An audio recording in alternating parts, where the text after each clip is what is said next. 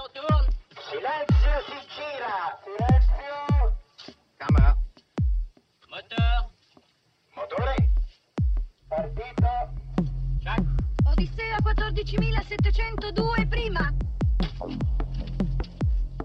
Avanti. Azione! Les podcasts de la Cinémathèque. À l'occasion de l'exposition et la rétrospective consacrée à Sergio Leone la Cinémathèque française organisait en octobre 2018, conférence de Jean-François Roger intitulée Sergio Leone à la recherche du temps rêvé.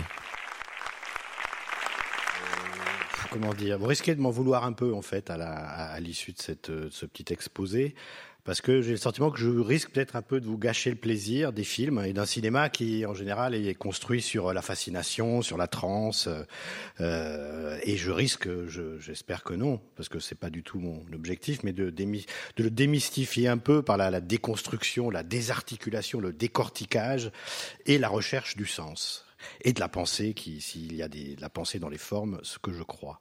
Alors il y aura pas de, ça sera pas un- une intervention biographique, il y aura pas d'éléments biographiques ou d'éléments historiques dans, dans cette conférence. Je vous renvoie plutôt, de toute façon, j'espère que vous étiez là dimanche dernier à l'intervention de Christopher Freiling, qui a un peu abordé de façon concrète le, le parcours de, de Léon.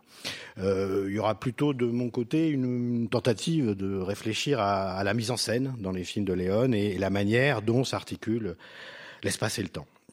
Alors avant de commencer, je voudrais remercier tous ceux qui m'ont aidé à, préparer cette, cette conférence. Bernard Benoliel, donc directeur de l'action culturelle, Rodolphe Luciana, Fred Savios, Rémi Boulnois, Thierry Collin, donc qui est le projectionniste, et, et Jean René aussi, je crois, ils sont deux. Et puis je voudrais remercier particulièrement Clément Roger, euh, qui m'a donné quelques pistes qui concernent, vous verrez, la partie japonaise de ma conférence. Euh, Sergio Leone. Bon, il est, il est désormais de notoriété publique que Leone n'est pas l'auteur du premier western européen, voire du premier western italien. Mais on sait aussi que c'est le succès commercial de Pour une poignée de dollars, qui est un film qui sort, je vous le rappelle, en août 1964, qui a engendré le filon. Alors un filon rentable et prolifique qui va progressivement se, qui se tarir, mais plus tard, au début des années 70, où il sera remplacé par d'autres genres cinématographiques dans les, dans les salles populaires. Alors, sur le, western européen, je ne vais pas non plus euh, m'attarder. Si on, il faut, bon, ils vont, si on accepte la présence du western dans le cinéma muet, il y en a eu, les, films de Roberto Roberti, par exemple, le père de Sergio Leone, mais aussi les films de Joe Hamann, tournés en Camargue en France. Euh, vous savez qu'avant que Leone réalise son premier film, certains producteurs européens avaient décidé de ressusciter le western, notamment en Allemagne, en RFA, avec la série des Winnetou, euh, qui était produit par la Rialto, qui remettait en, scène un personnage euh, et des personnages créés par l'écrivain Karl May. Et puis en Espagne, euh, il y a eu des films, parfois coproduits par l'Italie, donc avant le- les premiers films de Léon, enfin les premiers westerns de Léon, euh, les films de Mario Cayano Joaquin Romero Marchen. Alors pour ceux que ça intéresse, il y aura la semaine prochaine une soirée bis avec deux films, pré, deux westerns pré-Sergio Leone, un film allemand, je crois que c'est Le Trésor du lac d'argent, et un film espagnol, Les Trois Implacables. Euh, voilà. Alors pourquoi est-ce que euh, tout d'un coup le, le western, cette résurgence du western en, en Europe, en fait, c'est que le, Hollywood, le genre déclinait, on en produisait de moins en moins, il avait moins de succès. En fait, il avait du succès mais à la télévision, il n'avait plus de succès au, au cinéma. Et en fait, il y avait en Europe un public euh, qui était toujours fortement amateur d'un genre qu'Hollywood ne produisait plus suffisamment, en quantité suffisante.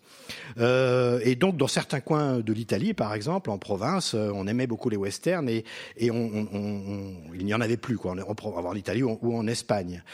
Euh, et donc, c'est une des raisons pour lesquelles l'Europe, le- l'Espagne et l'Italie se sont mis à produire des westerns un peu pour remplacer le western américain, le western hollywoodien qui avait disparu des écrans. Et d'ailleurs, euh, le remplacer presque euh, totalement, enfin pas totalement, mais en tout cas, il le remplaçait, euh, je dirais, il y avait les westerns, les premiers westerns européens portaient un masque, puisque les, ils- euh, les, les producteurs les faisaient passer pour des films américains, les films étaient signés de pseudonymes. Il y a même un, un cinéaste qui, s'est fait appeler John Fordson, fils de Ford, voilà, qui avait, euh, avant, avant Léon, fait une aventure, enfin, fait un, un film, je ne sais plus le titre, avec Gordon Scott, qui est un, un Tarzan hollywoodien qui était venu faire des péplums en Europe et qui jouait Buffalo Bill. Voilà. Alors pourquoi est-ce que alors le western succède au peplum Pourquoi est-ce que d'ailleurs le peplum a autant de, succès euh, en, Italie à ce moment-là? Là aussi, on peut dire que c'est un genre qui va remplacer quelque chose qui s'était perdu à Hollywood, une forme de simplicité. Les héros de peplum sont des personnages robustes et simples, alors que le héros hollywoodien, le héros de, des films d'aventure, devenait de plus en plus névrosé. Alors, en 1963, au moment où Léon tourne pour une poignée de dollars, l'industrie du cinéma italien traverse une crise. Euh, Léon en parle un peu. Il parle de la grande débâcle de 64. Il, il dira euh, dans ses entretiens avec Noël Simsolo, le cinéma italien agonisait. Plus aucune banque ne voulait placer de l'argent dans le cinéma. En mars 1964, aucune produ production n'avait été mise en chantier. En fait, euh, Léon exagère un peu, ça lui arrivait parfois. Euh, et en fait, faut dire, le cinéma italien, depuis la fin des années 50 et surtout le début des années 60, connaît une expansion remarquable. Augmentation conséquente des investissements et des profits et des exportations. Dans la première moitié du, du, des, des, années 60, le marché du film italien passe de 33% à 50%. C'est désormais les, les, les, les, plus de la moitié des films vus en Italie sont italiens. La bonne santé de l'économie du cinéma est souvent relancée par quelques succès qui régulièrement relancent euh, la machine. Hein. Euh, le péplum, on sait qu'il a le genre péplum, le filon du péplum a été euh, initié par l'énorme succès d'un film qui s'appelle Les Travaux d'Hercule de Pietro Francischi qui sort en 1958. Alors, il faut aussi euh, se dire qu'en 1960, quels sont les quatre premiers films au box-office en Italie? Eh ben, c'est la Dolce Vita de Fellini, la Ciociara de Vittorio De la Grande Pagaille Tutti a casa de Luigi Comencini et Rocco et ses frères. Donc, en plus, quatre films d'auteurs quatre titres donc en tête du box-office. Alors donc lorsque Léon parle d'une crise en 1964, c'est il décrit un épiphénomène qui est en fait euh, consécutif à la fragilité structurelle et financière des, des compagnies de production italiennes. Euh, et on sait qu'à chaque fois, souvent un film relançait la machine et ça a été le cas de pour une poignée de dollars. Alors à quoi correspond le, le western? Le, le, western correspond en fait à le western italien pardon correspond à une époque euh, florissante de l'économie italienne. Hein. On est dans au moment dans ce moment qu'on a appelé le, le, boom économique. Et avec le recul, on peut se dire que euh, au moment où sortaient des péplums et puis des westerns, on peut aussi rajouter un peu le, les films d'horreur gothiques, euh, mais c'était une peur littéraire et renvoyée au passé. Euh, à, pendant à cette époque-là, les Italiens vivaient une période d'euphorie. Et d'une certaine façon, le péplum et le western italien ont symboliser cette euphorie. Euh, le personnage du chasseur de primes, par exemple, qui est un personnage qui a été beaucoup utilisé par le western italien et euh, notamment par, par, Sergio Leone, euh, eh bien, euh, le western italien ne l'a pas inventé. il y a un film, le film de Dmitri, L'homme au colte d'or, par exemple, Henri Fonda, est un film qui met en scène un, un chasseur de primes, mais torturé, hein, qui se pose la question de la légitimité, la légitimité la légitimité morale de, de, son action. Euh, et c'est un des films préférés de Léon. Léon le, cite souvent.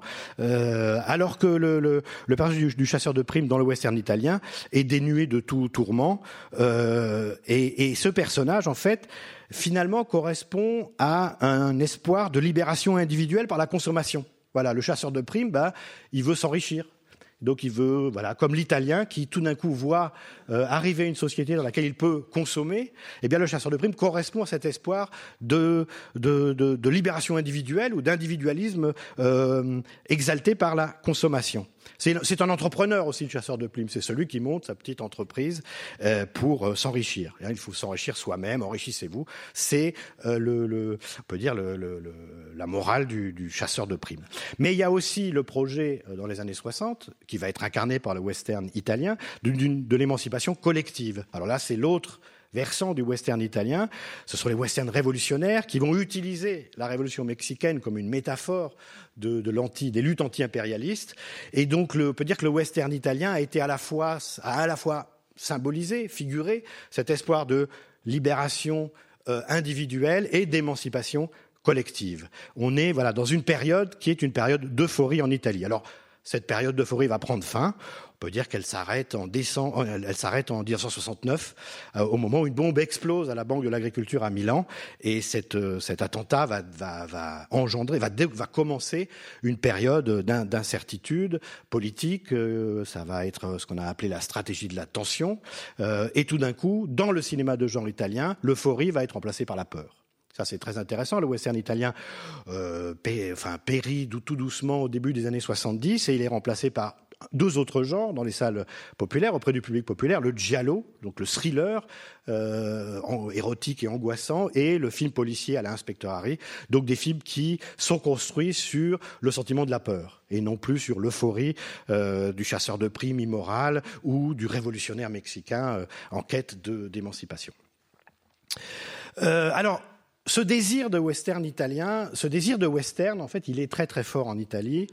Et je vais vous montrer un premier extrait de film. Je ne vais pas vous dire ce que c'est, mais d'une certaine façon, il va euh, illustrer, euh, d'une certaine façon, le, la place du western dans l'imaginaire des, des jeunes Italiens.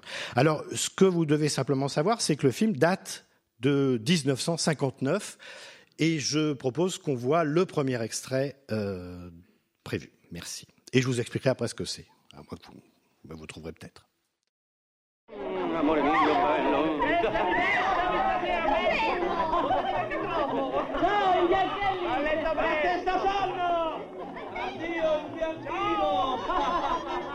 Se io sono in bianchino, tu, Fabrizio Bonaldo, c'hai le corna!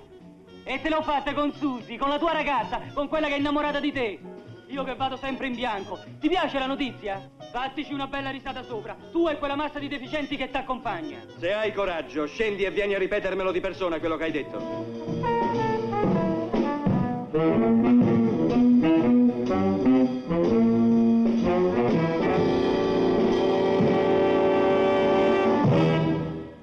peu de chance, vous ayez entendu beaucoup parler de ce film. Euh, il s'agit d'un film qui s'appelle I ragazzi dei Parioli. Donc Parioli, c'est euh, le quartier chic de Rome, et donc c'est les garçons du genre du 16e arrondissement, quoi. Et son réalisateur est Sergio Corbucci.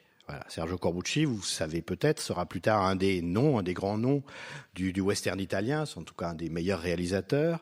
Euh, il se rendra célèbre notamment avec un Django en 1965, euh, qui obtiendra un, un, grand succès public. Alors le film que là, dont vous avez vu la fin, c'est un film qui raconte comment deux fils de famille se font passer pour des producteurs de cinéma pour séduire les filles.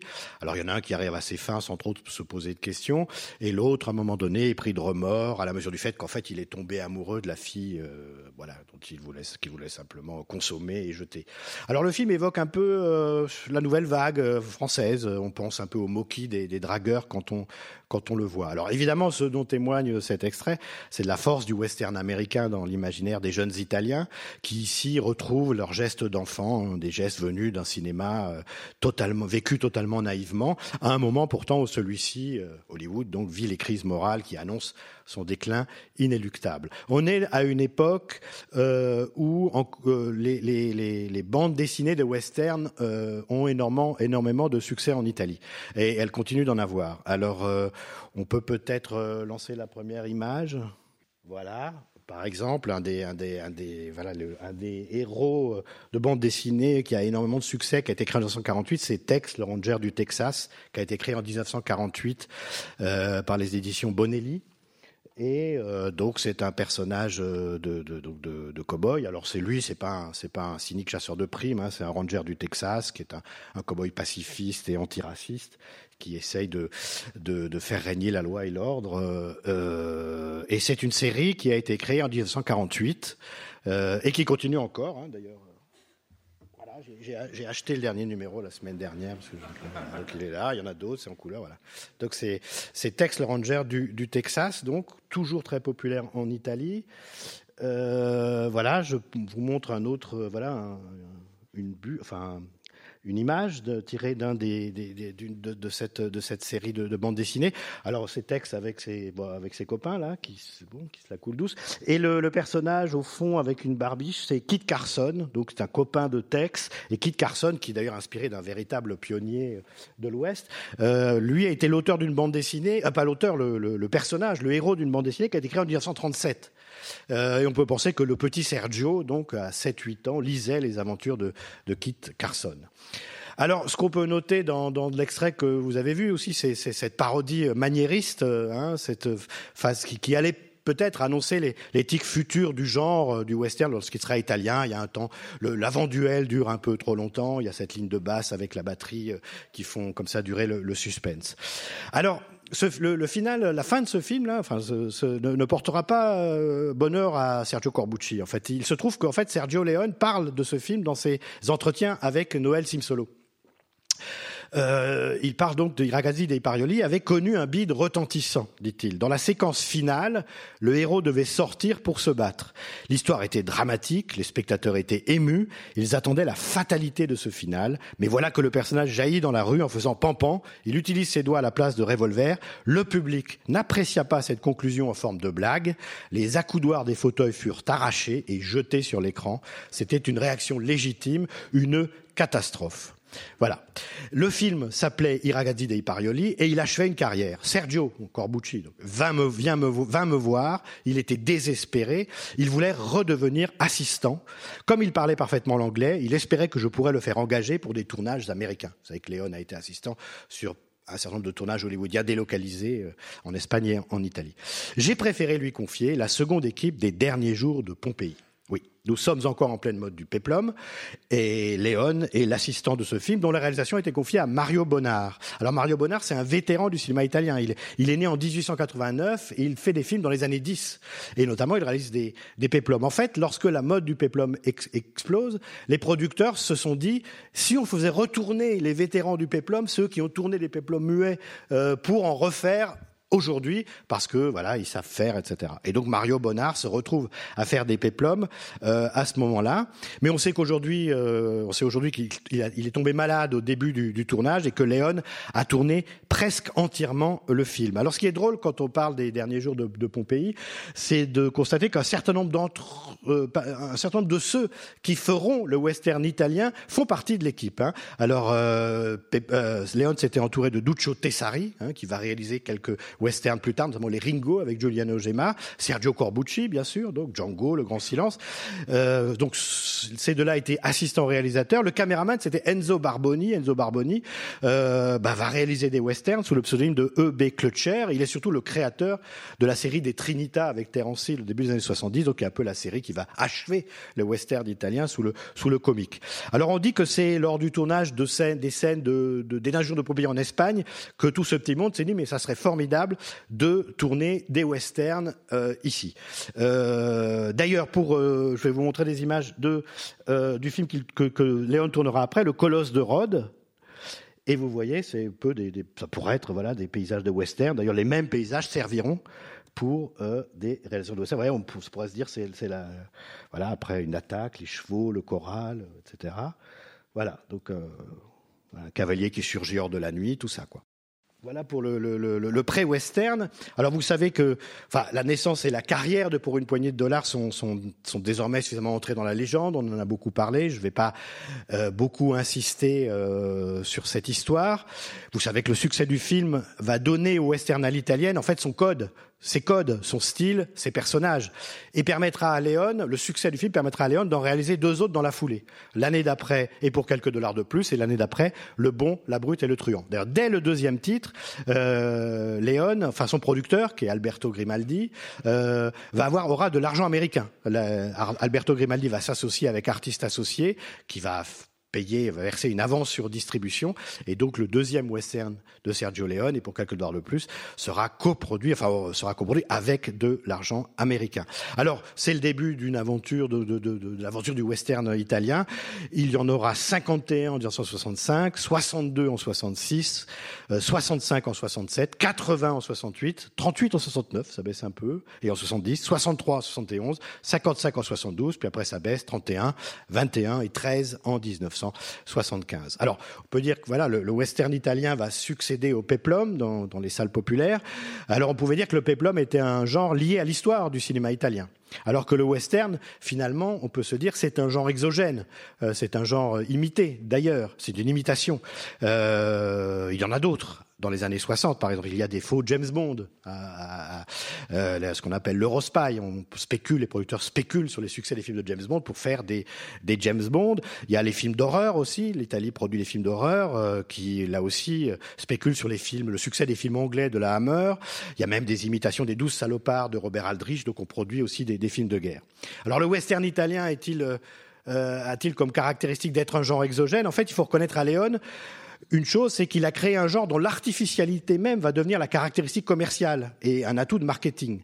Après le succès Pour une poignée de dollars, les westerns italiens étaient recherchés parce qu'ils étaient italiens, alors que les westerns précédents se cachaient encore derrière des pseudonymes anglo-saxons. C'est fini. Il fallait qu'on euh, l'italianité du western devait être euh, visible, euh, et, et c'est ce qui assurait mondialement le succès des, westerns tournés euh, par des, Italiens. Euh, Pasolini raconte que lorsqu'il faisait des voyages en Afrique et qu'il disait qu'il était italien, les gens lui disaient ah Italie, Django, Django. Donc euh, c'était voilà l'image de l'Italie, euh, c'était Django, c'était les héros du western italien. Alors on a, on a de façon un peu, je sais pas, différencier ou pas, euh, cherché à qualifier les films de Sergio Leone. Alors il y en a qui disent qu'ils sont modernes, d'autres qui, sont, qui disent qu'ils sont post-modernes.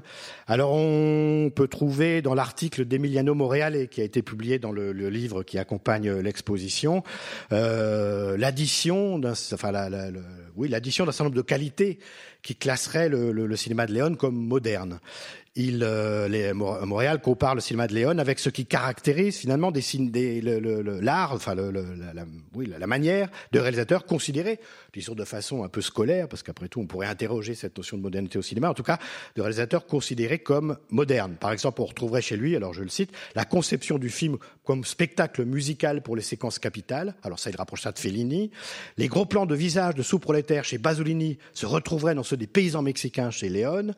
Il parle aussi d'espace euh, de la construction d'espaces déstructurés et de silence qui rappellerait le cinéma euh, d'Antonioni. Euh, Léon concentrerait les principaux traits du cinéma moderne. Alors Montréal écrit l'association de l'engagement métalinguistique et la récupération de l'aspect reproductif du cinéma. Bon alors ça jargonne un peu. En fait ce que ça doit vouloir dire c'est qu'en fait Léon c'est du cinéma construit sur le cinéma. Une nouvelle relation avec le personnage qui traverse les situations sans but aussi, c'est ce que dit Montréal. Alors ça, c'est plus discutable parce que le cinéma de Léon n'est pas un cinéma de l'errance. Les, héros de Léon ne, n'errent pas, ils savent ce qu'ils veulent. Euh, et euh, Montréal dit il y a l'émergence dans les films de Léon de ce que Deleuze qualifiera d'image-temps, donc qui serait aussi une preuve de sa modernité. On peut dire que tout cela est en partie vrai. Mais par exemple, si on parle de, si on reprend les terminologies deleuziennes, disons que l'image-action n'a pas disparu chez Léon. Hein. Disons que l'action est soumise à un traitement un peu particulier entre étirement et vitesse. Hein. L'action dans les films de Léon est une, c'est une forme de chewing-gum en fait, mais enfin elle est toujours là. Le, le, on peut prendre un exemple, euh, ce que pique euh, Léon au, au, slow burn du cinéma burlesque par exemple, le, le burlesque à combustion lente. Hein. Alors c'est une altération de, de l'image action qu'on trouve déjà chez Laurel et Hardy par exemple. Il y a des scènes chez Léon qui évoquent Laurel et Hardy. Je pense par exemple dans Et pour quelques dollars de plus, le moment où euh, Lee tire sur le chapeau de Clint Eastwood, qui euh, prend son temps pour le ramasser, le remet sur sa tête et tire à son tour sur le chapeau de Van Cleef, etc. Il y a une autre scène à peu près comparable dans Il était une fois la Révolution, où euh, Rod Steiger crève le pneu de la moto de James Coburn et en, et, représailles, Coburn fait exploser la diligence de Rothsteiger, mais à chaque fois, l'action prend son temps et l'autre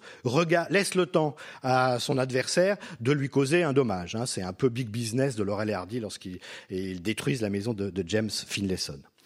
Euh, on reviendra sur cette image, sur cette notion d'image-temps. Enfin, bon. Euh, on a aussi plus souvent invoqué le terme de postmodernisme quand on a parlé du cinéma de, Léon, quand on a essayé de le définir. Alors, j'ai un peu cherché ce que tout ça voulait dire. On sait que le, le terme a été conceptualisé notamment par le philosophe Jean-François Lyotard, qui en gros le définissait, si j'ai bien compris, comme la fin des méta-récits ou la fin des grands récits, qui structuraient un certain rapport au savoir, mais aussi à l'histoire. Hein, C'est la remise en cause des schémas narratifs qui expliquait jusqu'à une certaine époque, l'histoire humaine. Il n'y a plus de sujet social en quête d'émancipation, ni d'évolution vers la réalisation de l'esprit, hein, au sens hegelien du terme. Euh, un tel schéma euh, qui finalement s'appliquerait idéalement au western classique. Alors, à l'idéologie de la frontière comme naissance d'une civilisation pacificatrice, Sergio Leone oppose un monde chaotique, euh, peuplé de prédateurs pour qui les moyens constituent la fin. Alors ce concept de la disparition de la fin au profit des moyens revient souvent chez, chez Lyotard. Hein. Et un tel constat s'appuie, au-delà des catastrophes du XXe siècle, sur aussi le développement de l'informatique et la notion de base de données. Hein, ça, c'est la base de données. C'est un concept qui est très, qui, qui, qui revient souvent chez, chez Lyotard. Euh, on, on, le trouve chez Lyotard et on trouve aussi cette notion chez, chez un de ses disciples, qui est un, un philosophe japonais qui s'appelle Hiroki Azuma, euh, et qui a travaillé sur les otaku euh, japonais. Alors les otaku, c'est ces adolescents asociaux euh, et fans de manga, de cinéma, d'animé, de, de, jeux vidéo et férus d'informatique, dont le rapport, euh, parfois exclusif à leur culture d'élection, fonctionne sur la création d'un savoir conçu comme une base de données. Hein Alors Sergio Leone, otaku du cinéma, du western hollywoodien, il devait être ça hein, quand il était. C'est un fan absolu du western. Donc. Alors si vous pardonnez l'anachronisme, mais il est vrai qu'un film comme Il était une fois dans l'Ouest, par exemple, repose sur la gestion d'une base de données, et celle-ci, elle est faite euh, des grandes scènes du western hollywoodien classique. Hein, on se souvient que lors de l'écriture du, scénario, Dario Argento, mais surtout Bernardo Bertolucci et Léon s'étaient amusés à puiser euh, dans les grands moments des westerns américains pour s'en inspirer et écrire le film. Alors est-ce qu'on peut dire que Il était devant l'Ouest incarne la fin des grands récits de l'Ouest? Peut-être, mais c'est aussi le film est aussi un grand récit de la fin. Mais bon, on, on, on reviendra euh, là-dessus. Euh, pour en, rester sur cette notion de, de postmodernité ou de postmodernisme, on peut citer aussi Jean Baudrillard. Alors lui, lui-même, alors lui avait qualifié Sergio Leone de premier cinéaste postmoderne. C'est un, une phrase qui est très très souvent euh, citée. Euh, alors là, là, là, aussi, la notion de postmodernité chez Baudrillard s'appuie sur le refus de la dialectique qui ferait se succéder au classicisme de la tradition une critique moderne.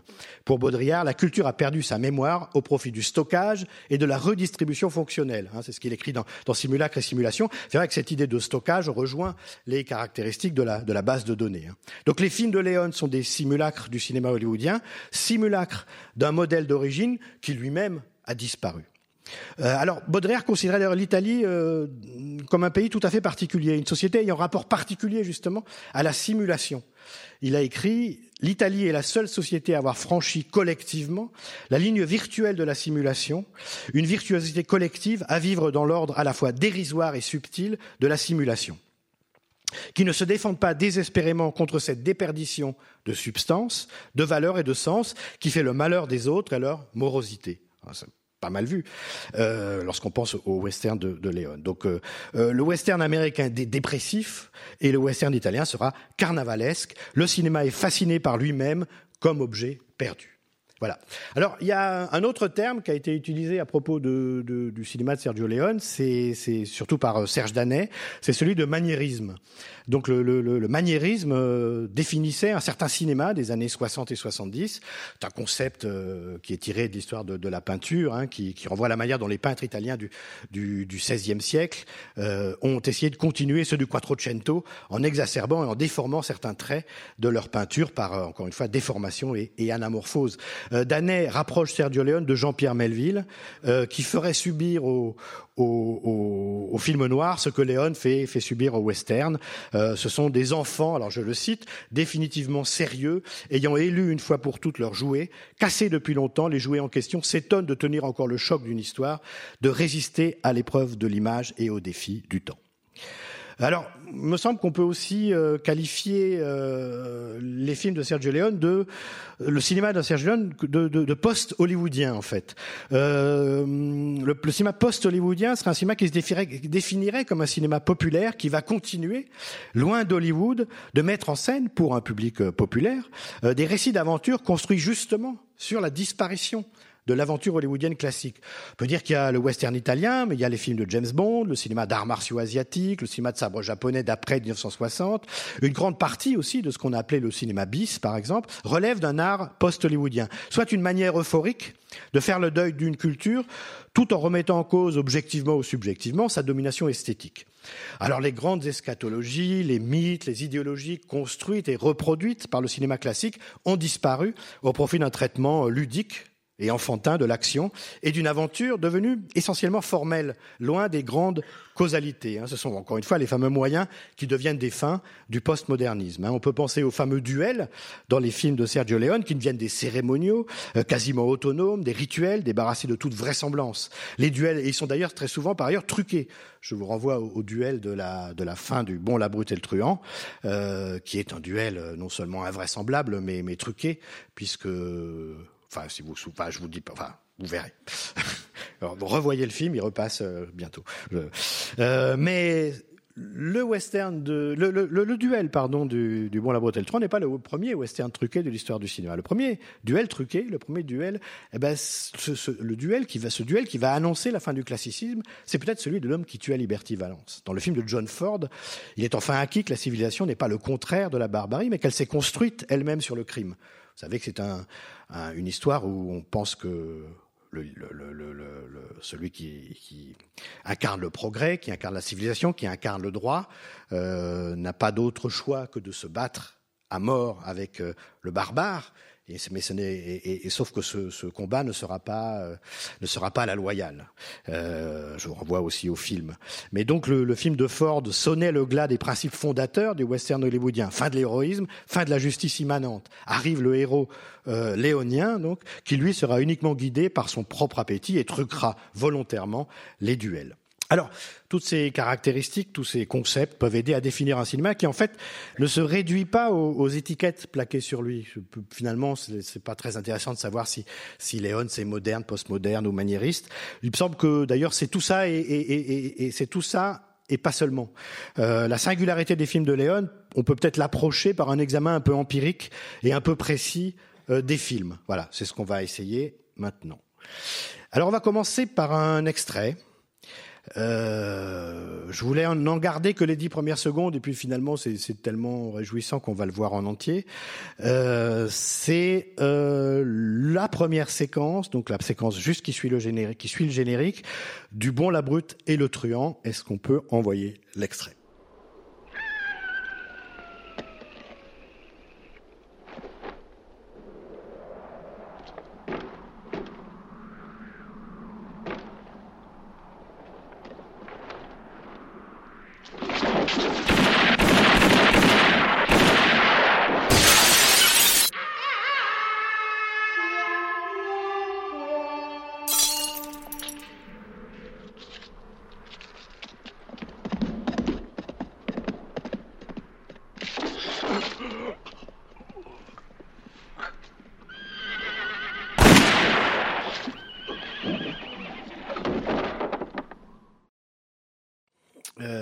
je vais pas le commenter toute la séquence en fait, parce que bon, enfin, vous voyez qu'elle contient déjà de nombreux traits de l'esthétique léonienne, hein.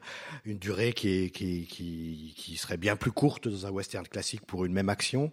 L'illusion et le trompe-l'œil, parce qu'on ce qu'on croit être un duel à trois en fait se révèle autre chose. Hein. Mais en fait, ce dont je voulais parler, c'est le, le, tout début. Euh, ça dure quelques secondes. C'est le premier plan. C'est un plan bizarre, burlesque et bizarre. Le premier plan, c'est le, c'est le désert. Voilà, c'est ça. Et puis il se passe un mouvement, et puis après vous avez ça. C'est-à-dire, euh, alors il manque le, mouvement, et c'est le mouvement qui est bizarre en fait. C'est euh, brutalement un visage apparaît, et cette apparition se fait par une espèce de glissement latéral. Voilà. Le personnage du pistolero, on dirait qu'il est monté sur pivot. C'est un, un, jouet, en fait, un culbuto. Vous savez, c'est ces jouets qui basculent comme ça. Et donc le plan donne l'impression, en fait, qu'il y a deux niveaux d'espace hein, dans le film qui se pénètrent pas. Et c'est le mouvement même, ce glissement, comme sur une surface euh, plane, quoi, qui séparait le, le, le, le, le personnage de, de l'arrière-fond. Donc il valide cette impression. Donc le désert, puis la figurine du, du cow-boy qui glisse sans rencontrer l'arrière-fond. C'est une impression multipliée par le fait qu'il s'agit d'un très gros plan de visage derrière lequel il y a une forme d'immensité euh, géographique que la différence d'échelle rend presque abstraite. Quoi. Alors, vous avez le paysage constitué par les traits de l'homme. Alors, l'acteur, c'est Al Moloch. Voilà, c'est un acteur américain qui faisait des films euh, en Italie. C'est un des trois euh, cowboys qui attendent Charles Bronson aussi dans l'étude fois dans l'Ouest. Donc c'est sa face, voilà, vous voyez, face ravinée et suante. Et puis le paysage derrière, constitué par les collines arides et poussiéreuses de euh, l'Espagne du Sud. Alors je dirais que ce plan, voilà, ce, ce, ce, ce mouvement pourrait être une forme d'introduction à la fois burlesque et brutale à la composition de l'espace dans les films de Sergio Leone. hein. Il y a une alternance, comme vous savez, ça a été remarqué, de plans très larges et de très très gros plans. hein. Cette alternance se fait ici à l'intérieur même du plan, hein. Il- euh, euh, qui serait composé de, de niveaux superposés. L'espace est un millefeuille chez, chez Sergio Leone. Alors, pour saisir peut-être l'originalité, l'origine, pardon, et l'originalité d'une telle conception, je vous propose qu'on voit un extrait de Yojimbo de Kurosawa, euh, que Kurosawa tourne en 61. Vous savez que Yojimbo a été une source d'inspiration pour Léon, puisque euh, pour une poignée de dollars, son premier western en a été un remake. Alors, vous allez voir, le, samouraï incarné par euh, Toshiro Mifune euh, vient d'arriver dans la ville. Il est donc un samouraï errant. Il s'installe chez le cabaretier du coin et il va découvrir au cours de cette séquence les, particularités, du lieu et de la société humaine qui, qui l'habite. Est-ce qu'on peut voir l'extrait de Yojimbo, s'il vous plaît?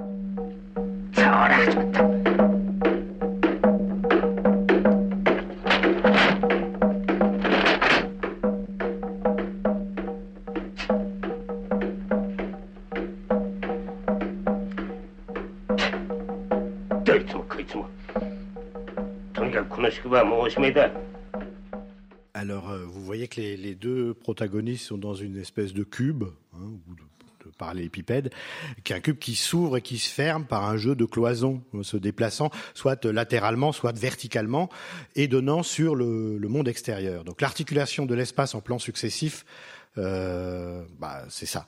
La scène se joue entre une volonté de voir et celle de s'isoler de la société, visiblement corrompue, qui est celle de, l'extérieur euh, du lieu. Alors, on se trouve au cœur d'une topographie typiquement japonaise, en fait. Dans ses travaux sur les formes et le, et le lien social au Japon, Augustin Berck notait que la distinction dehors-dedans est primordiale au Japon à condition de savoir si l'on parle d'espace social, mental ou public. Alors, il écrit l'espace domestique, ushi, s'oppose fortement au dehors, soto. Et ce qui compte, dit-il, c'est l'espace intérieur. Alors le découpage de l'espace en plans successifs se rapproche, par exemple, écrit-il, de l'esthétique des jardins japonais, où d'après lui, il s'agit de mettre en valeur un troisième plan éloigné, généralement une montagne. Généralement une montagne, euh, dans un rapport direct avec le premier plan, lequel cache l'espace intermédiaire, le second plan. Entre le pôle maison et le pôle société, tous deux puissamment accentués, s'étend une zone extérieure, dévalorisée au point d'en être invisible. Alors tout cela explique, euh, avec un peu de précision peut-être, l'influence formelle du cinéma japonais dans les films de Léon. Hein. Vous savez que c'est une influence qui a été euh, souvent euh, citée. Alors je me souviens qu'il y a quelques années à la Cinémathèque, lors d'une conférence, Jacques Aumont avait révélé dans certains films l'existence de ce qu'il appelait la, une mise en scène feuilletée. Hein. Dans certains films, il y a des moments où la mise en scène peut, dans le plan ou dans la séquence, produire deux situations distinctes et peut se, la mise en scène peut se dédoubler ou se démultiplier. Alors cette mise en place des, acteurs et des paysages ou du monde extérieur dans le plan conçu comme une altérité radicale dénote une différence d'identité entre les uns et les autres, hein, entre le, personnage en premier plan par exemple et l'arrière-fond. Euh, Est-ce que cette différence a un sens, a une signification dans les films de Léon? Alors, en répondant à cette question, on peut peut-être sortir de la simple constatation formelle ou de la simple contemplation d'ordre esthétique. Euh, La séparation des espaces dans les plans des films de Lé- Léon est en fait une manière de représenter le rapport des individus à l'histoire. Alors, on peut réfléchir à cette question euh, en regardant un extrait d'Il était une fois la Révolution, Juan le bandit mexicain et Sean le révolutionnaire professionnel se réfugient dans un train pour quitter le Mexique et la violence révolutionnaire. Tous les deux, tous deux en ont assez de la Révolution. Enfin, il y en a qui veut pas la faire et l'autre est totalement désabusé. Et donc euh, la famille de Juan, donc le, le- le bandit mexicain joué par Rod Steiger, a été massacrée. Et Juan, lui, comme n'a jamais été convaincu par la nécessité de faire la Révolution, au service d'un dessein plus grand que son propre intérêt, qui est tout simplement de piller des banques. Alors euh, les deux hommes tombent dans le wagon du train en partance euh, vers l'Amérique sur le gouverneur de la région, responsable des brutalités de la répression et donc du massacre des enfants de Rouen, et qui tente lui-même euh, puisque les choses ont l'air de tourner à l'aigre pour lui, il tente de prendre la fuite. Alors c'est une scène dont Léon d'ailleurs avait avoué qu'elle s'inspirait de la tentative de fuite de Mussolini, qui, comme vous le savez, était- s'était déguisé en soldat allemand pour passer en Suisse dans un convoi de la Wehrmacht en avril 1945 et qui avait été reconnu par un partisan. Alors je propose qu'on voit euh, un extrait d'Il était une fois la Révolution.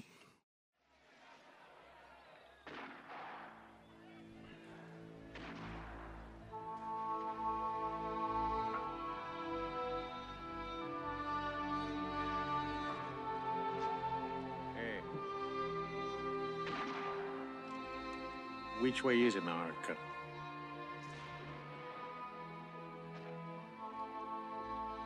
Well, it sure says not that way. That's the way. Well, uh,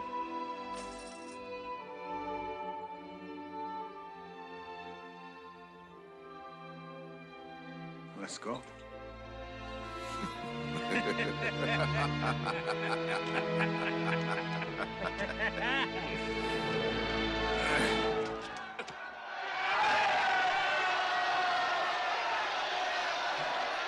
vous voyez que la, séquence est construite sur euh, un certain nombre de, tensions, hein, dont l'ambivalence est soulignée par l'usage du son. hein. D'ailleurs, le son des coups de feu.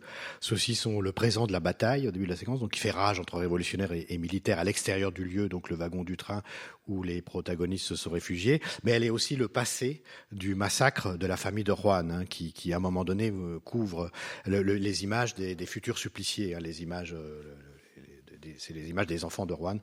Euh, voilà. Euh, L'image donc est au présent, le son vient du passé parfois. Même mécanisme dans la séquence, il y aura le même mécanisme dans une autre séquence euh, du film. Alors la mise à mort du, du gouverneur, qui est une figure politique, donc relève à la fois de l'action individuelle, la vengeance personnelle de Rouen, mais aussi de la décision politique. Faut-il tuer le dictateur? Un seul homme accomplit un acte qui est à la fois individualiste et politique. D'ailleurs sur ce dernier point, on se souvient peut-être, on parle de Mussolini, mais des débats euh, de la résistance italienne où il faut discuter la nécessité, l'opportunité euh, d'exécuter Mussolini le, le plus vite possible. Euh, la façon dont Rod Steiger regarde sa main euh, qui a accompli le, le- le geste fatal souligne euh, bah, l'ambivalence de la nature même de, de celui-ci. Est-il privé? Est-il politique? De quoi ce geste est-il le nom? Finalement, ce que, ce que- c'est ce que nous dit un peu ce, cette image.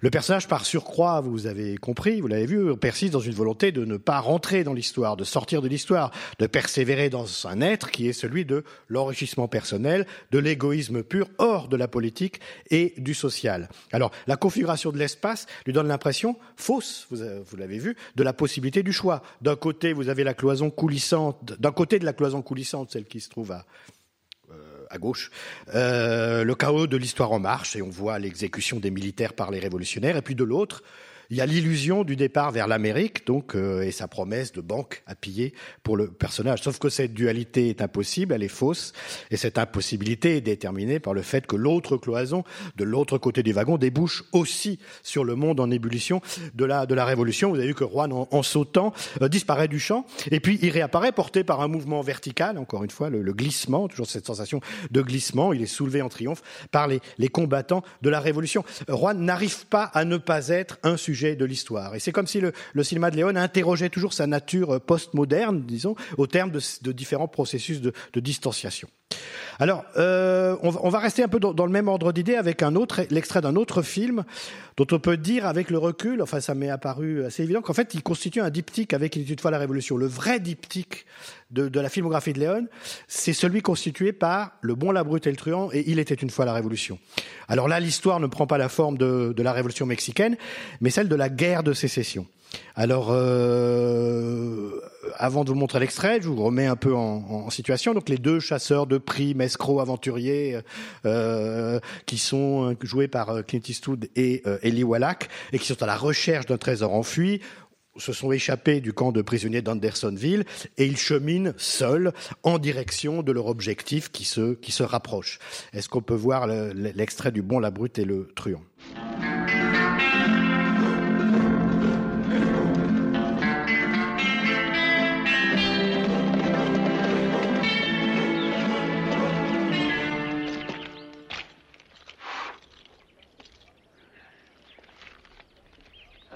Peaceful and quiet, amigo. Like a cemetery, for instance? Eh. There should be a bridge across that river. We better wait for nightfall. Trust in me, Blondie. I, I, I got a good sense of where I'm going. Tuco has taken you this far. I will take you all the way.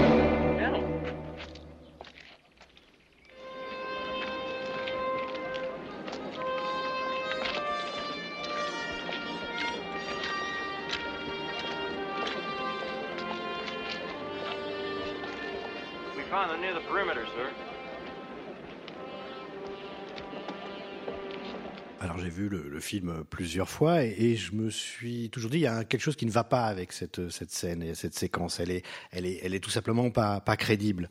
Euh, elle n'apparaît pas possible dans l'hypothèse où le cinéma restituerait un monde qui reproduirait l'espace réel. Euh, les deux hommes, vous avez vu au début, tout à leur quête de, du trésor enfui, expriment un sentiment qui va être démenti par la par la réalité. Ils ont vécu des situations violentes et euh, ils disent, euh, enfin c'est c'est Toucault qui dit voilà un endroit calme et paisible. Euh, ils sont immédiatement interceptés par des sentinelles et menés vers un endroit mais fourmillant de monde avec des canons, des hommes en armes. Euh, et cet endroit est dévoilé par un mouvement de caméra et en fait ils sont à 5 mètres des personnages. C'est pas bon. Et donc euh, cette séquence n'a effectivement rien de réaliste. Il est impossible que les deux personnages n'aient pas entendu et perçu le grouillement humain qui était à quelques mètres d'eux. Alors là, on est évidemment au cœur de, l'espace artificiel, mental, euh, construit par Léon, un espace au service évidemment d'une méditation sur l'histoire. C'est un mouvement d'appareil qui soudain propulse les protagonistes au cœur de ce qu'ils veulent éviter, de l'altérité essentielle de leur être. Euh, voilà, les militaires, euh, les gens qui se battent pour, euh, voilà, pour le Nord en l'occurrence, pour et, et l'impossibilité pour eux là, tout d'un coup, cette, cette proximité des lieux, c'est imprime, exprime l'impossibilité pour eux de se trouver hors de l'histoire. Alors vous savez qu'ils vont trouver un moyen de, de, de, de, s'éloigner du mouvement de l'histoire euh, et de reprendre leur quête. Ils vont faire sauter un pont, enfin bon. Mais enfin l'ailleurs apparaît là tout d'un coup sous le mode du surgissement violent, et irréel presque. Alors cette dialectique de l'espace vide et de l'espace peuplé, voire trop peuplé, est mise en valeur par un autre mouvement d'appareil. Alors cette fois-ci dans un autre film, c'est dans Il était une fois dans l'Ouest. Alors ça c'est un passage que vous connaissez très bien. Alors on sait que ce que raconte le film, c'est moins l'arrivée d'un monde nouveau, celui de la civilisation, du capitalisme, de la modernité, que euh, la disparition d'un monde ancien en fait. C'est celui des vrais hommes, hein, une race ancienne comme dit le, le joueur d'harmonica. Alors le passage du vide au plein, c'est-à-dire à la présence et à l'activité activité humaine débordante est montrée dans cet extrait par un mouvement de caméra, un mouvement de grue qui nous fait passer aussi d'une réalité à l'autre en, en, quelques secondes. Alors c'est un des, moments les plus, un des moments les plus célèbres. Il était une fois dans l'Ouest, c'est l'arrivée de Gilles, donc euh, Claudia Cardinal, qui est venue épouser un pionnier et qui découvre, euh, arrivant à la gare de Flagstone, un lieu en pleine transmutation. Est-ce qu'on peut voir l'extrait, s'il vous plaît?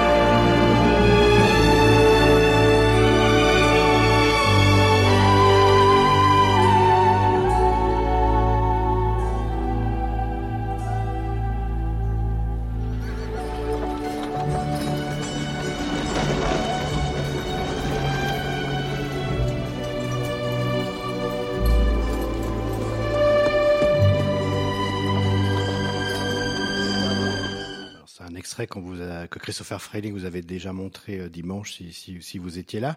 C'est un moment euh, magnifique, à la fois élégiaque et théorique en fait. C'est ce qui, est vraiment le, génie des, films de, de Léon, c'est de, cumuler parfois ces, deux qualités. Euh, et il correspondra ce moment, donc ce mouvement de grue avec euh, ce passage du vide au plein un dialogue, plutôt un monologue qu'on va retrouver un peu plus tard, plus tard dans la filmographie de Sergio Leone. C'est dans Mon nom et personne. Alors c'est réalisé en 74 par Tonino Valeri mais produit par Léon on sait que c'est un film qui où Léon est intervenu de façon très importante dans la dans la réalisation et il n'est pas abusif de lui de le créditer aussi comme co-réalisateur ou comme réalisateur. Vous vous souvenez que dans Mon nom et personne Henri Fonda incarne un pistolero à la retraite et euh, qui quitte l'ouest à la fin du même il quitte l'Amérique, il prend le bateau et il écrit une lettre aux jeunes personnes, Nobody, incarné par Terence Hill, qui voilà qui représente la nouvelle génération de, personnages de, l'Ouest. Euh, voilà, c'est une sorte de vagabond comme ça, euh, comique, burlesque. Et euh, Henri Fonda, enfin Jack Bourgard, le personnage incarné par Henri Fonda, écrit une lettre à personne et il écrit ceci. En ce temps, l'Ouest était désert, immense, sans frontières. On croyait tout résoudre face à face d'un coup de revolver. On n'y rencontrait jamais deux fois la même personne. Et puis tu es arrivé, et il est devenu petit, grouillant, encombré de gens qui ne peuvent plus s'éviter. Alors on pourrait très bien imaginer un tel commentaire dit en voix off sur le mouvement de grue il était toutefois dans l'Ouest, au moment où on découvre la ville euh, en pleine effervescence. Évidemment, ça serait redondant et ça vaut pas la musique de, Morricone, mais en tout cas, cette idée euh, se retrouve donc euh, se retrouve bras dans le cinéma de, de Léon. Euh, alors, il y a dans les films de Sergio Leone beaucoup de moments où les protagonistes deviennent le public, deviennent eux-mêmes le public, le public d'un spectacle dont ils veulent ou dont ils vont s'exclure. Euh, ils rejettent et tiennent à distance la vision de l'histoire et de sa composante inhumaine. Par exemple, euh, voilà, il y a ce plan voilà, dans, pour une poignée de dollars, l'étranger solitaire qui assiste au massacre de la famille Baxter par les Roros, euh, ils les abattent alors, les, les, les, alors que les, autres sortent de leur maison en flammes. Alors c'est une scène qui vient directement de la, de la moisson rouge de, de Dachiel Hamet. Et c'est un moment où le, le, alors vous voyez, il a été en plus tabassé, mais c'est un moment où son cynisme est, est dépassé par l'inhumanité, dont, par une, inhumanité dont lui-même paraît n'avoir jamais eu la, la, perception. Ils sont vraiment très très euh, brutaux, quoi. Alors il y a aussi ce moment. Alors c'est celui dans il était dans le bon la brute et le truand pardon où euh, les deux aventuriers découvrent la boucherie de la guerre euh, sur une échelle qui me dépasse leur entendement quoi. Alors depuis le début du film, Toucault et Blondin ont tué beaucoup de gens, mais là ils apparaissent vraiment comme des amateurs et donc ils assistent à, la boucherie de la guerre et, et je crois que Blondin dit je n'ai jamais vu crever autant de gens euh, voilà aussi mal. Euh, on a aussi ce moment, je pense qu'on l'a déjà vu, voilà le moment où dans le wagon, euh, Sean, le dynamiteur de, l'IRA, assiste à l'exécution de dizaines de militaires par les, par les révolutionnaires. Puis a ce moment aussi, dans Il est une fois la Révolution. Alors ça, c'est plutôt vers le début du film. Euh, Juan, donc le, le pilleur de banque, vient d'arriver à Mesa Verde. Alors, il espère attaquer la banque du, du coin. Il s'est réfugié alors déjà dans un wagon et il découvre le spectacle des, des exécutions de, de, révolutionnaires fusillés par l'armée. Alors il a déchiré une affiche à la gloire du gouverneur, ce gouverneur qu'il va tuer plus tard, derrière laquelle il, il se cache. Hein, il se cache derrière elle et il laisse qu'une ouverture pour, pour, pour les yeux. Euh, voilà, c'est le visage du gouverneur et les, yeux de Juan. Alors le visage du sujet politique euh, vient se plaquer sur celui qui refuse une telle qualité. Et en même temps, on verra cette image à valeur prémonitoire, puisque c'est avec l'assassinat du gouverneur que Juan parvient à devenir, à son corps défendant, un sujet de l'histoire en marche. Il est dès ce moment marqué par son destin. On peut dire le visage a rejoint le masque. Alors on va passer à l'extrait suivant qui sera le, le dernier. Ce, ça va, on est, on tient, ouais. Euh, qui sera aussi le, le, le trait d'union entre ce développement sur les, les fonctions de l'espace dans le cinéma et puis une autre dimension. Alors il s'agit d'un extrait d'Il était une fois en Amérique, donc le, dernier film réalisé par, par Sergio Leone, et c'est le, moment du retour de Noodles, le gangster juif de Brooklyn qui a disparu pendant 35 ans, alors qu'il pensait être responsable de la mort de ses trois amis qu'il avait dénoncés à la police pour éviter que l'un d'entre eux, Max, ne commette un hold-up impossible et dangereux et susceptible de, provoquer sa mort.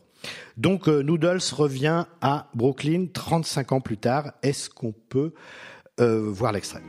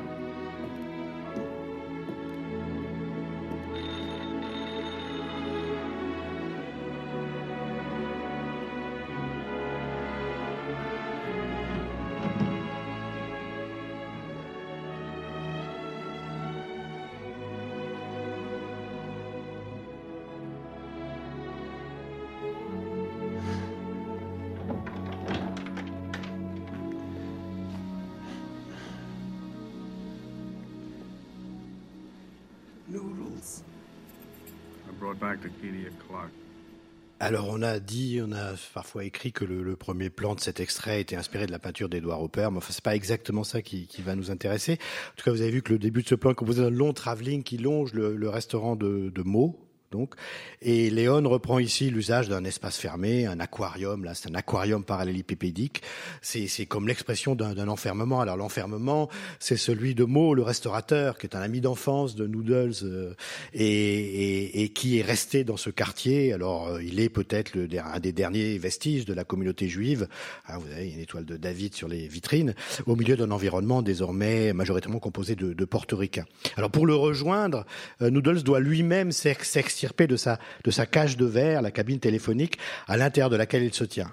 En face de chez Mo et loin encore, car cette cage, c'est celle de son absence. 35 ans. Et la première chose qu'il dit à Noodles quand il arrive, alors c'était pas sous-titré, mais il lui dit j'ai rapporté la clé de l'horloge. Voilà. Donc euh, Noodles vient réparer, euh, redémarrer une horloge qui s'était arrêtée il y a il y a 35 ans. Alors il y a beaucoup d'horloges et de pendules hein, et de montres hein, chez Sergio Leone. Hein. Voilà, vous avez pour quelques dollars de plus. Alors là, dans dans dans l'Ouest, il y en a un paquet. Voilà. Donc euh, euh, on va parler du temps. Hein? Alors le temps, euh, vous le savez, chez, chez, fait l'objet d'un traitement très particulier dans, dans le cinéma de Léon. Hein. Ces films, alors surtout à partir du Bon, la Brute et le Truand et jusqu'à Il est toutefois la Révolution, sont constitués de longues séquences sédimentées, empilées les unes sur les autres. Alors c'est un, on peut penser que euh, ce type de, de, récit, enfin de cette manière de raconter une histoire, trouve son modèle chez peut-être dans le cinéma de Fellini, par exemple. On trouve comme ça euh, des, des, une manière comme ça de raconter dans Il Bidonné et surtout dans la dans la Dolce Vita, hein, un traitement de la de la chronologie qui suppose, qui fonctionne sur une continuité dramatique, fait d'ellipses de plus en plus important, de longues séquences et puis d'ellipses. Les films sont formés de pointillés tracés sur la carte du temps. Alors il y en a beaucoup, les, les, les, ellipses, il y en a beaucoup dans Il était une fois dans l'Ouest. Par exemple, la, la, délivrance de Cheyenne par ses hommes, la mort de Morton, sont, sont, complètement hors champ, on le voit pas.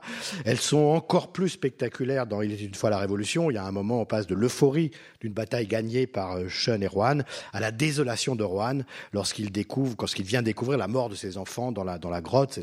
Massacre qui a eu lieu hors champ. Alors évidemment, le, le film de l'ellipse, le film le plus spectaculaire, sur le, le plus, c'est bien sûr, il était une fois en Amérique. Hein. Le centre du film est une ellipse, hein, une, une, absence de 35 ans. Alors c'est celle du personnage principal, Noodles, incarné par, par De Niro. Et son retour après tout ce temps, euh, donc ce temps qui constitue la majeure partie de sa vie d'adulte, sera fait de remémoration. Mais ce qui est intéressant, c'est mais qu'a été Noodles pendant tout ce temps, pendant ces, ces 35 ans? Le personnage qui disparaît dans l'ellipse de Il était une fois en Amérique, bah c'est le citoyen américain banal, le sujet démocratique par excellence, celui qui rend impossible justement l'hypothèse du cinéma hollywoodien. L'aventurier de cinéma, alors ici c'était un gangster, a été voué au destin de devenir un homme ordinaire, c'est-à-dire de cesser de devenir un personnage de cinéma. Et donc il n'est pas là, il n'est plus dans le champ. Léon pousse à bout, dans une perspective critique, la logique même du cinéma classique hollywoodien, dont chaque fiction, ou presque, s'achève par la résolution des conflits et l'apaisement, soit la suppression des conditions mêmes de son existence. L'aventure hollywoodienne classique a toujours eu pour objectif finalement de mettre fin à toute aventure. Alors Léon s'amuse à brouiller les catégories entre les registres d'images, euh, l'image actuelle et l'image virtuelle, les images souvenirs, les images rêves. On peut reprendre là des terminologies de Deleuzienne, mais toutes ces images chez Léon, parfois ne, ne peuvent cessent d'être discernables entre elles. Euh, on a dit à quel point finalement le, le, le, l'histoire déployée dont il était une fois en Amérique euh, pourrait n'avoir rien eu de réel, n'avoir jamais eu lieu, n'avoir été que la rêverie d'un fumeur d'opium. Vous savez que le film se boucle à l'endroit où on trouvait Noodles au début du récit, hein, en train de fumer une pipe d'opium, comme une boucle temporelle qui nous ramènerait au vrai présent. Enfin, peut-être n'a-t-on jamais quitté la euh, fumerie d'opium. Voilà. Hein, donc De Niro en train de fumer et, Léon lui-même, hein, Léon lui-même avait, lui-même provoqué, enfin avait, provoqué cette supposition puisqu'il avait déclaré l'opium crée des visions de l'avenir, les autres stupéfiants ne font voir que le passé.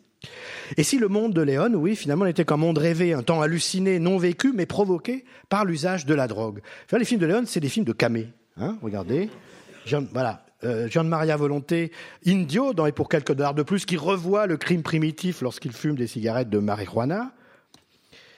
La fin de Sean, qui avant sa mort euh, fume une étrange cigarette qui déclenche le flashback de, l'harmonie d'un ancien ménage à trois, allégorie peut-être d'une révolution définitivement introuvable. Alors la mélancolie léonienne réside peut-être dans le sentiment douloureux de la perte d'un monde ben, dont, dont, on n'est pas sûr qu'il ait réellement existé et que l'on invoque dans un songe, mais un songe artificiellement provoqué. Alors on se souvient, vous savez peut-être, ou vous ne savez pas, mais vous allez le savoir, que euh, pour, dans, il, était une fois dans l'Ouest, pour tourner Il était une fois dans l'Ouest, enfin, qui a été, comme vous le savez, tourné à Almeria en Espagne, à Monument de Vallée dans l'Utah et l'Arizona. Monument de Vallée, c'est l'endroit où John Ford faisait ses, tournait ses westerns. Et puis dans les studios romains pour les intérieurs. Hein, une fois dans l'Ouest a été tourné dans cet endroit. Léon fait venir, pour les scènes en studio en Italie, des caisses de poussière de Monument de Vallée. Il fait venir de la poussière. Et cette poussière, elle est reconnaissable à sa couleur rouge, elle est très différente de la poussière grise du, désert espagnol. Et alors cette poussière, elle servait à raccorder, dire, atmosphériquement, certains espaces. Alors cette poussière envahit parfois certaines séquences, notamment, par exemple, l'intérieur de la taverne au début du film, euh, la taverne où se réfugie Cheyenne, où il y a déjà euh, harmonica et où Gilles vient d'arriver pour euh, se donc la rencontre des trois personnages dans cette taverne. Donc euh, cette taverne a été reconstituée dans dans un studio à Rome. Et l'entrée des hommes de Cheyenne, accompagnée par le souffle du vent, un souffle reconstitué artificiellement bien sûr, qui apporte la poussière de Monument Valley. Le cinéma américain, le souvenir du cinéma de John Ford, prend la forme de volutes de sable, de bourrasques de poussière venues de loin, c'est-à-dire du passé comme le souvenir rendu à l'état gazeux d'un monde mythique dont il est finalement indifférent de savoir s'il a vraiment existé, mais dont on raconte la disparition. Voilà. Et c'est sur l'image de ce nuage rouge, vapeur venue géographiquement et temporellement de loin, que je termine mon exposé. Merci.